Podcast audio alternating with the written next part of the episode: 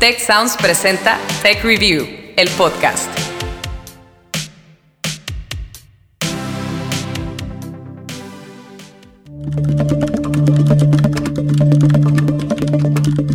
Bienvenidos a un nuevo episodio de Tech Review, el podcast. Historias para mentes curiosas. Yo soy Ana Torres y en esta ocasión vamos a hablar de emprendimiento. Si les ha interesado darle clic a este episodio, es porque seguro han tocado base con otros podcasts sobre el arte de emprender. Pero aquí les vamos a dar el paso a paso para iniciar. Probablemente ya tienen una buena idea de negocio, pero se estarán preguntando, ¿y ahora qué sigue? ¿Cuál es el primer paso? Para empezar, vamos a definir qué es emprender. Raúl de Anda, cofundador de la aceleradora de negocios Unreasonable México, nos da su definición. Esta forma de generar modelos de negocio basados en la creatividad que resuelvan un problema profundo y que tengan un potencial alto de escalabilidad. La clave del proceso emprendedor radica en dos elementos. El primero, tener una idea original y legítima. El segundo, que resuelva un problema o atienda una necesidad común. José Antonio Tamés, docente en el Departamento de Emprendimiento del Tecnológico de Monterrey, profundiza en este proceso de dos pasos. Regularmente las ideas para que generen emprendimientos surgen de diversas maneras, pero las más comunes son que algunas personas o quien está viendo qué sucede en su medio ambiente qué sucede en el ambiente que está cercano a él, pues empieza a detectar que hay algunas oportunidades. ¿Por qué? Porque existe alguna problemática que padece en cierto sector de la población o cierto segmento del mercado o que no existe algún tipo de producto o algún tipo de servicio que podría ser atractivo. Así es como los emprendedores se van imaginando que pueden eh, dar al mercado. Si lo primero es tener una idea de negocio, ¿de dónde salen esas ideas? ¿Alguien las vende? ¿Dónde se compran? Escuchemos los testimonios de un par de emprendedoras. Habla Marisol Pulido, ella es directora y fundadora de Sal de Aquí, empresa de sal gourmet con base en Colima. Trabajé muchos años en transnacionales y en la última empresa decidí salir, tomarme un año este, fuera de México. Le llevé productos mexicanos a mis amigos, la mayoría eran franceses, y entonces se me ocurrió llevar mezcal y llevar sal de gusano. Cuando ofrecí los productos, pues me di cuenta que la gente estaba así enloquecida por la sal de gusano y el mezcal. Decidí empezar a hacer mi propia línea de sales, empezando con gusano de maguey y con chapulín. Este, yo hice las recetas, yo hice, al principio pues yo hacía todo, este, la maquila y el, la cobranza y la la prospección de clientes.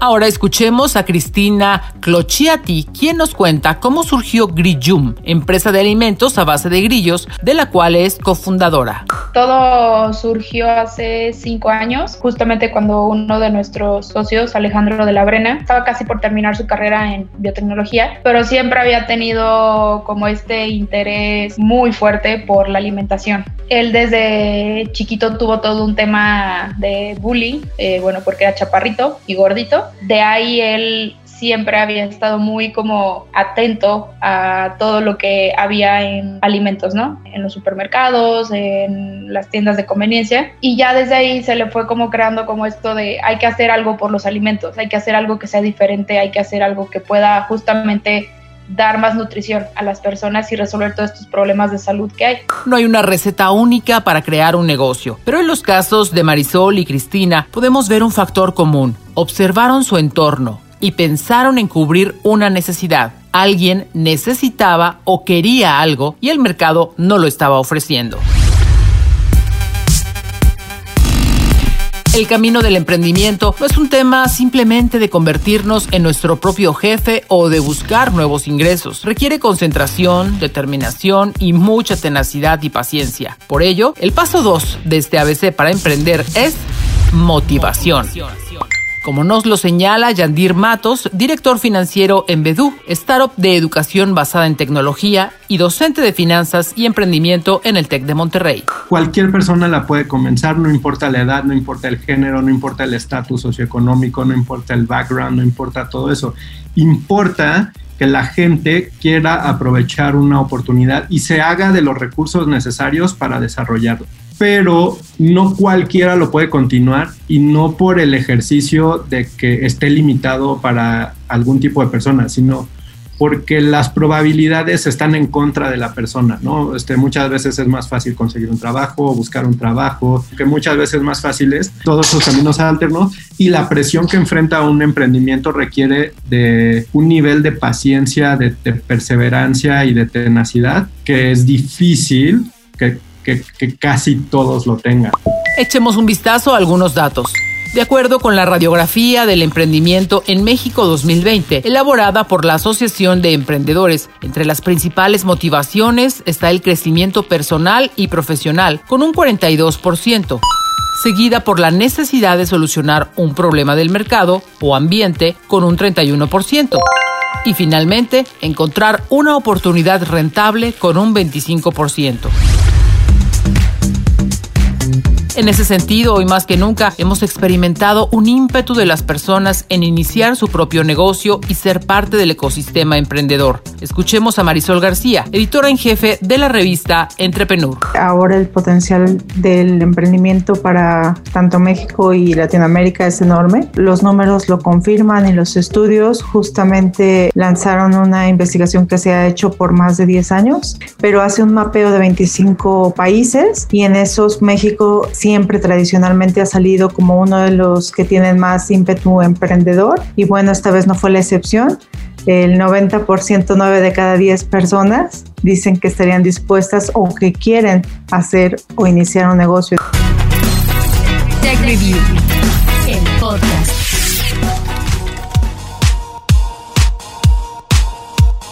Estar motivado es un paso clave para emprender, porque el camino no estará exento de obstáculos y no se vale darse por vencido a la primera dificultad.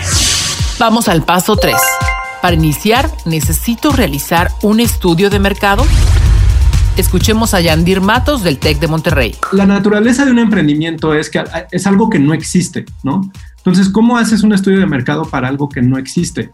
Y si tú como emprendedor te lanzas a hacer un estudio de mercado como, como lo definen en, en mercadotecnia y corres el riesgo de darle una definición falsa al problema. Es muy importante en un inicio entender, como te decía, cuál es el problema que está viviendo nuestro mercado y cómo lo soluciona actualmente esa persona o ese tipo de cliente. Y luego, ya después de que, de que entendiste eso, vendrá un estudio de mercado para saber si hay muchas personas que tengan ese problema que lo solucionen de una forma similar.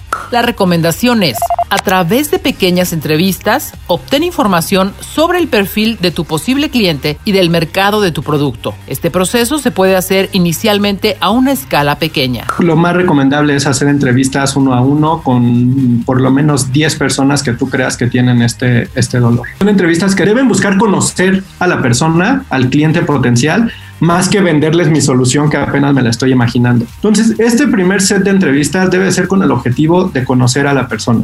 Oye, ¿qué haces? Oye, ¿cuál es tu día a día? Oye, ¿cuáles son tus pains? ¿Cuáles son tus preocupaciones? ¿Cuáles son tus prioridades? ¿Qué quieres lograr con esto? Empezar a hacer todo este tipo de set de preguntas eh, mucho más exploradoras que te puedan ayudar a ti como emprendedor a diseñar una solución más allá de que te validen que tu idea es buena o mala.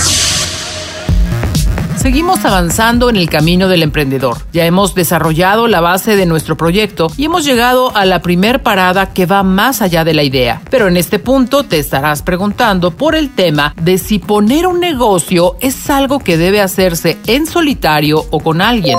Escuchemos la experiencia de Marisol Pulido, directora y fundadora de Sal de Aquí. Tengo un equipo maravilloso que, que pues, se ha puesto la camiseta en todo momento y que hemos logrado permear la cultura a todos los niveles. Se ve que viven el proyecto y que viven los logros y viven también los fracasos a veces. El objetivo de asociarse es claro. Se busca el crecimiento sólido de la empresa a través de integrantes con habilidades, conocimientos y características diversas. José Antonio Tamés, docente en el Departamento de Emprendimiento del TEC de Monterrey, habla al respecto. El emprendimiento es una actividad de equipo. Se necesitan varias características. Un emprendimiento lo que implica es algo que pretendes que crezca. Es algo que no podría ser una sola persona. Y se ha encontrado que los emprendimientos te encuentras a alguien que conoce muy bien el aspecto técnico, pero también te encuentras el excelente vendedor tienes que tener a alguien o características de alguien que sea muy buen administrador. Pero este proceso no siempre es fácil. En ese sentido, Raúl de Anda, cofundador de la aceleradora de negocios Unreasonable México, nos habla de los pros y los contras de asociarse. La mayor cantidad de los negocios exitosos no son emprendedores solitarios, tienen un socio o un cofundador pero también una de las principales razones por, las que los emprendimientos fracasan en Latinoamérica es por problemas entre los socios. Incrementa definitivamente tus probabilidades de tener éxito, el tener un cofundador o un socio, siempre y cuando hagas las cosas muy bien. Y en este sentido hay dos cosas que diferencian a un equipo promedio de un equipo extraordinario y es uno, eh, tener una visión compartida, definitivamente, eso es la primera cosa. Y número dos es la, la habilidad de tener conversaciones difíciles. Y esta última muchas veces no la consideramos, ni la medimos, ni la trabajamos, ¿no? Visión compartida. Por lo regular, este concepto suele surgir entre personas cercanas, principalmente amigos y familiares. En ese sentido, si decides que tu camino es asociarte con un familiar o amigo, Marisol García, editora de Entrepreneur, te recomienda lo siguiente. Es importante poner las reglas y poner todo claro desde el inicio. Si vas a empezar con socios, creo que desde el inicio tienes que determinar qué va a hacer cada persona, qué papel va a jugar en la organización y ser muy claros eh, si lo haces entre familia o si lo haces con amigos. Una cosa es la amistad y la familia, pero el negocio pues es, eh, es negocio, es trabajo, ¿no? Y no por ser tu amigo o tu familiar va a dejar de hacer aquello a lo que se ha comprometido. Yo creo que es importante hablar de responsabilidades y no, y no de culpas, porque cuando tienes socio, pues socio o socios, eh, entre varios están llevando esa responsabilidad. Veamos la data sobre este punto. De acuerdo con la radiografía del emprendimiento en México 2020, el 40% de los emprendimientos son fundados por dos personas y el 38% por una sola persona. En ese sentido, ya sea a través de una sociedad o en un emprendimiento en solitario, cuando aún hacen falta recursos, una de las opciones más utilizadas es el camino de la financiación. Aquí inicia la búsqueda de posibles inversionistas. Miguel McAllister CEO de Merkeo, una startup de súper en línea, nos habla al respecto. Normalmente lo que tú haces o lo que nosotros hacemos por, digamos, por el tamaño de los emprendimientos es vamos y buscamos eh, inversionistas. Al principio, para ser interesante para un inversionista, pues tienes que tener algo. Entonces, pues al principio te toca a ti poner tu propio capital, eh, eh, pedirle capital a, a, gente que conozcas y así empezamos con un poco de capital construimos como un prototipo eh, y empezamos a mostrar cómo era esa solución que nos imaginábamos. Empezamos a, tener algunas ventas. Una vez, digamos que eso estaba, pues que nos sentimos listos con algo más concreto y con una buena presentación y un buen plan de negocio, fuimos a, a donde inversionistas más profesionales, que en nuestro caso pues vamos a los llamados venture capitalists, que son inversionistas en, en riesgo.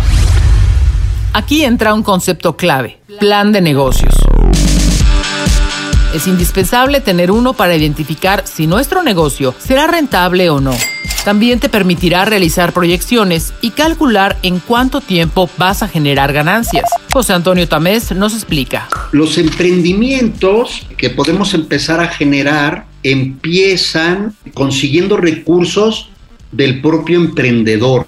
para que con este prototipo y validaciones que ya tengas en el mercado puedas interesar a personas a que puedan este, invertir contigo. La experiencia nos dice que las ideas, si tú llegas solamente con una idea, es muy difícil que alguien pueda este, invertir contigo, ¿no?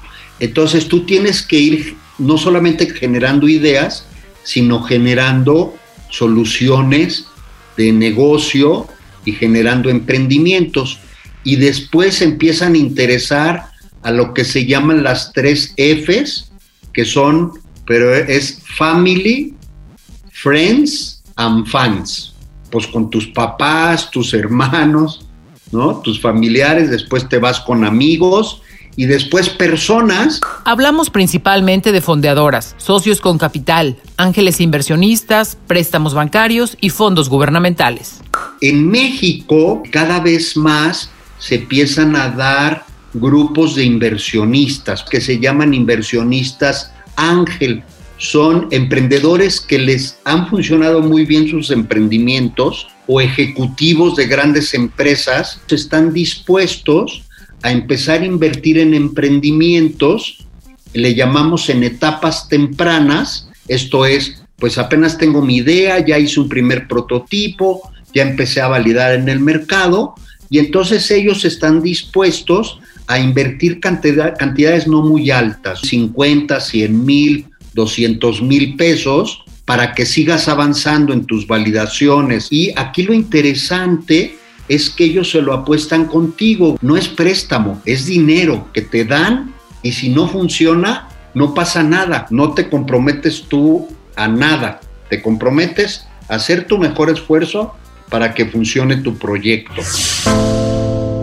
Llegamos a un nuevo punto donde la toma de decisiones será fundamental. Esta parte del proceso de emprendimiento suele generar muchas dudas y tomar una decisión no es sencillo, pues a final de cuentas, la elección del sistema de financiamiento y producción se verá reflejada en la visión a futuro de tu negocio. Marisol Pulido, directora y fundadora de Sal de Aquí, nos cuenta su experiencia. Para no quitarle la responsabilidad social a mi producto, decidí ir a fundaciones eh, que pudieran hacer la maquila de, de mi sal, ¿no? Eh, entonces, al principio funcionó, pero después me di cuenta pues, que al estar trabajando con alimento es una parte muy sensible, que tienes que tener eh, control absoluto de cada parte del proceso para poder tener trazabilidad de principio a fin. Entonces, le daba la responsabilidad social a través de la fundación, pero por otro lado, pues no estaba 100% bajo mi control el tema que te comento. Entonces, eh, pues empezamos hace un par de años a tener la maquila en nuestro eh, control, o sea, in-house, y gracias a Dios hemos solucionado poco a poco varias cosas que antes no las contemplábamos. En México, y pensando en negocios de baja escala, el 90% de los emprendedores empiezan con recursos propios los primeros tres años y el 85% sigue en esta modalidad después del tercer año. El 28% recurre a recursos de amigos y familiares y solo el 11% de los emprendedores acude a los créditos bancarios en un inicio. El podcast.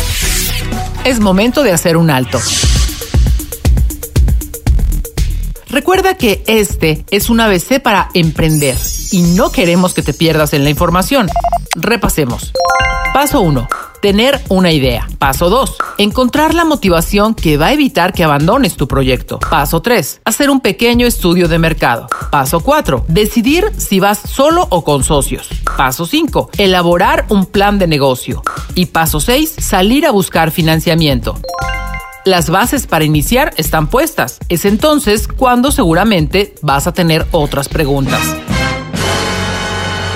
¿Cómo voy a producir mi idea? ¿Necesitaré proveedores? ¿Cómo puedo definir el precio de mi producto? ¿Debo tener un sueldo desde el arranque del negocio? Ámbito legal. ¿Qué es eso? Vamos por partes, no te preocupes. Iniciemos con el proceso de producción. En lo que sea que desees emprender, vas a necesitar proveedores.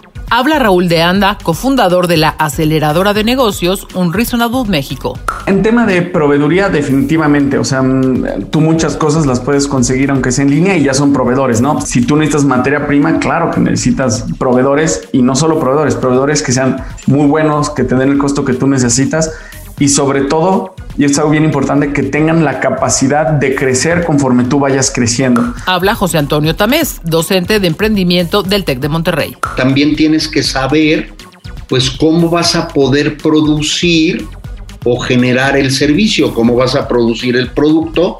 Tienes que ir viendo lo que se llama en el mundo de los negocios la cadena de valor. Es todo lo que necesitas tú para producir tu producto o generar tu servicio y hacerlo llegar al, a tu cliente. Ya tenemos el producto. Ahora es momento de definir el precio. Para ello, hay que responder a la pregunta, ¿cuál es el costo de producir el bien o servicio que estamos generando? Lo primero es calcular los costos. Tienes que conocer cuáles serían tus costos, no solamente de fabricar, sino tus costos de administrar y de vender ese producto o servicio. De tal manera que tienes que hacer una proyección de cuáles van a ser tus costos totales para que puedas hacer cálculos de a qué precio tendrías que vender el producto para que tengas un margen suficiente. El siguiente paso, revisar los precios de los productos que compiten con el mío. Ya que tengas ese ejercicio, tienes que ir al mercado y ver productos iguales, porque puede haber productos iguales, o productos similares, cuál es el precio al que se venden porque tú no puedes únicamente decir, ah, bueno, pues es que mi producto me cuesta 50, lo tengo que vender a 100 para que absorba todos mis costos y genere mi utilidad y no me importa la competencia a cuánto vende un producto o servicio similar, porque eso te puede sacar de mercado. El paso final, ajustar tu precio haciéndolo atractivo.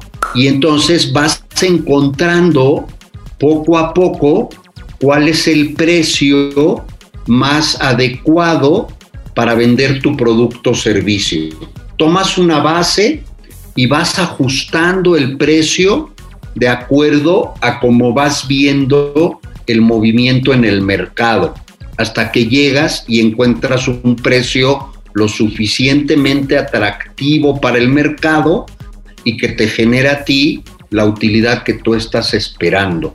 Ahora, ¿es buena idea tener un sueldo fijo desde el arranque de mi emprendimiento? Escuchemos nuevamente a José Antonio Tamés. Cuando tú inicias un emprendimiento, las primeras etapas preoperativas, pues no hay ingresos, hay ni que preocuparse, ¿no?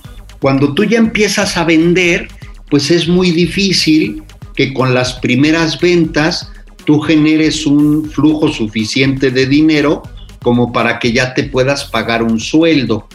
Entonces es muy complicado. ¿Por qué? Porque regularmente las primeras ventas no van a alcanzar a cubrir ni siquiera todos los costos, entonces no puedes sacar de ahí dinero. O si empiezan a pagar los costos, pues no puedes sacarle ese dinero a la empresa porque si no, pues no puedes reinvertir para seguir creciendo. Entonces es muy común que los primeros meses pues los que son socios fundadores pues no puedan cobrar un sueldo. Sin embargo, es recomendable realizar cálculos contables y fijar un sueldo a futuro para saber que sí se están generando utilidades. Yandir Matos, director financiero en Bedú, startup de educación basada en tecnología y docente de finanzas y emprendimiento en el TEC de Monterrey, nos aconseja. Porque todos tus ejercicios de rentabilidad de la empresa deben funcionar pagándote un sueldo. Ya el decidir pagártelo o no tiene que ver con cómo optimizas tus recursos durante un tiempo. Tampoco le recomiendo que sea muy, muy amplio ese tiempo. Sea, una persona que no tiene ingresos eh, por, por, por, vender, por, por meterle todo a su emprendimiento, eh, termina desgastándose mucho. Finalmente, ¿qué pasa con el ámbito legal? Escuchemos a José Antonio Tamés. El registrar una marca tiene un costo. Entonces yo diría, Si yo ya empecé a hacer primeras ventas, es el momento de registrar mi marca, ¿no? Porque registrar la marca tiene un costo. De acuerdo con el Manual Legal del Emprendedor de la Asociación de Emprendedores de México, desde la etapa inicial el emprendedor podrá proteger sus derechos sobre ella mediante su registro ante el Instituto Mexicano de la Propiedad Industrial. Raúl de Anda nos explica a fondo esta parte. De las segundas cosas más importantes es saber que no están incumpliendo ninguna ley para que puedan entender ustedes cuál es el marco en el que están jugando. Y esto quiere decir, van a leer las reglas de operación, van a contratar a un experto para que les diga las reglas de operación del juego que quieren jugar. Y de las recomendaciones grandes, de, hablando de asesorías, es un buen contador. O sea, la parte legal la tienen que tener muy bien estructurada y la parte contable. Y a veces en la legal una de las cosas que se nos, se nos olvida es el acta constitutiva no solo cuántas acciones tiene cada uno y qué porcentaje de la empresa, sino ahí se van a plasmar absolutamente todas las reglas del juego que ustedes quieren para su propio negocio. Concepto clave, el acta constitutiva. Vamos a abundar en esto. Son las reglas internas de toda sociedad que permiten definir claramente los derechos y obligaciones de los accionistas, de tal manera que se sientan cómodos con la gestión de la sociedad. Una vez constituida, cualquier tipo de sociedad se requiere obtener su registro federal de contribuyentes ante el SAT y su registro patronal ante el Seguro Social. Tech Review, el podcast. Como pueden observar, el camino del emprendimiento es largo y está lleno de desafíos. Es Marisol García, editora en jefe de Entrepreneur. Eh, tienes que tener muy claras las metas, ¿no? Y tienes que ponerte objetivos a mediano y largo plazo, así como a corto. Es un camino que siempre tienes que estar ideando nuevas maneras, porque lo que sí eh, es muy claro es que el consumidor siempre quiere más y siempre está buscando novedades y también ese valor agregado, ¿no? Que, puede ser desde un producto o servicio o desde la misma forma en que te, la experiencia que vives. También es un gran camino de crecimiento personal. Escuchemos al docente José Antonio Tamés y a la emprendedora Cristina Clociati. Generas muchas competencias que tú no te imaginabas y entonces creces mucho como persona y como profesional. Un emprendedor no le teme al fracaso porque sabe que el fracaso es una manera que ya aprendió de no hacer las cosas. Siempre va a haber alguien que te va a decir, no, no funciona, no, no es buena idea, no, no lo hagas, no, o sea, olvídalo. Pero si de verdad tú sabes que puedes tú solucionar un problema, no crear a lo mejor algo tan innovador que diga, híjole, esto va a romper con todo, ok, pero estás solucionando algo, creo que desde ahí debes de partir para decir, estoy haciendo algo bien. Finalmente, algo que no es un requisito para emprender, pero hace toda la diferencia, es tener pasión por tu idea de negocio. Es Marisol Pulido, directora de Sal de Aquí. Dejen un poco el miedo atrás. Pues no tienes que pensártelo tanto, ¿no? Lo tienes que hacer y ya. Siempre y cuando eh, lo hagan con mucha pasión y con, y con mucho amor, yo creo que los proyectos se dan. Hay una historia atrás que contar, que, lo, que los eh, consumidores creo que están ávidos de entender y de saber un poco más de los productos, y de qué es la empresa, quién trabaja ahí, por qué lo haces. Y siempre que tengas una historia que contar, eh, pues yo creo que es, es un plus, ¿no? Para tu producto o para tu servicio este, que puedes desarrollar.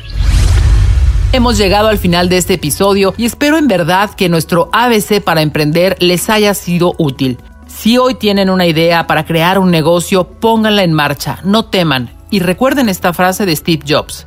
Si tú no trabajas por tus sueños, alguien te va a contratar para que trabajes por los suyos.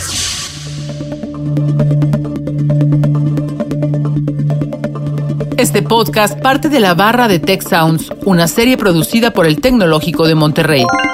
¿Quieren proponernos un tema o darnos una opinión sobre este episodio? Anoten por favor mi correo personal y escríbanme directamente con todas sus inquietudes y comentarios. ana.torresmoya.tech.mx Gracias y hasta la próxima.